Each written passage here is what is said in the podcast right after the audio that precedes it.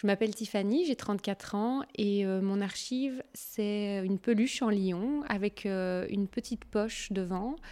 On avait acheté cette peluche avec mon épouse lors de notre parcours PMA euh, en tant que couple lesbien. Avec mon épouse, on s'est mis ensemble en 2014 et bah, très vite, on a voulu faire un enfant. Donc on ne savait pas à l'époque euh, trop comment ça se passait, il n'y avait pas beaucoup d'informations. Bah, on a regardé sur Internet, on, est tombé sur différents forums et finalement on a compris qu'il suffisait de téléphoner à un service PMA. Il nous a fallu euh, quelques semaines pour avoir le rendez-vous. Et donc en fait on avait entendu euh, tout et n'importe quoi sur les forums, comme quoi ça pouvait être compliqué, qu'on allait nous demander plein de choses, qu'on allait passer un test psychologique euh, avec des psychologues, etc. Donc on y allait et à la fois euh, stressé, impressionné et très excité. Donc quand on est arrivé à ce fameux rendez-vous, on s'était préparé à mille et une questions, évidemment auxquelles on avait les réponses. Et puis on était tombé sur le chef de service qui avait... Euh, au moins 30 ans d'ancienneté dans le service, si pas plus. Et euh, bah, en fait, il nous a pas vraiment posé de questions. Il nous a demandé depuis combien de temps on était ensemble, pourquoi on voulait un enfant, la démarche, enfin tout simplement, on sait, on a envie de créer une famille et, ça s'est arrêté là.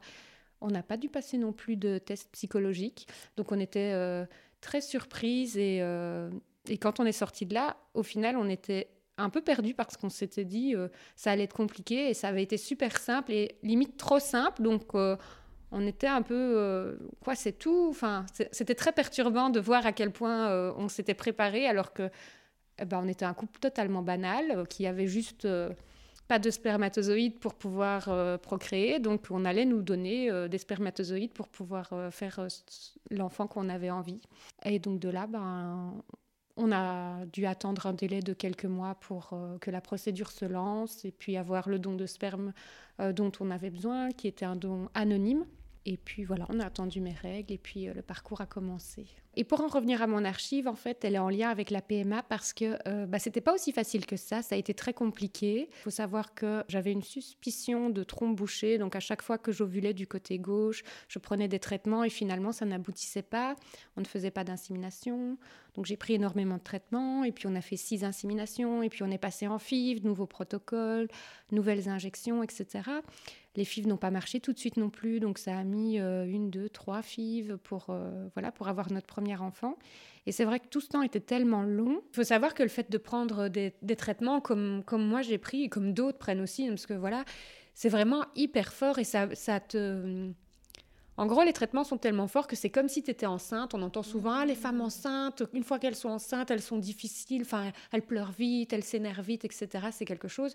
Sauf que moi, j'étais genre H24 dans cet état-là. Et donc, c'est vrai qu'à chaque fois qu'il y avait les déclenchements et après les règles qui arrivaient, mais moi, j'avais. Euh, enfin, je tombais euh, six pieds dessous. On pouvait être ensemble en train de discuter. Mes règles arrivaient, je me mettais à pleurer parce que c'était la fin du monde. Parce que aussi la chute hormonale était là. Et puis c'était la réalité. C'était l'espoir de se dire Ah, cette fois-ci, c'est la bonne.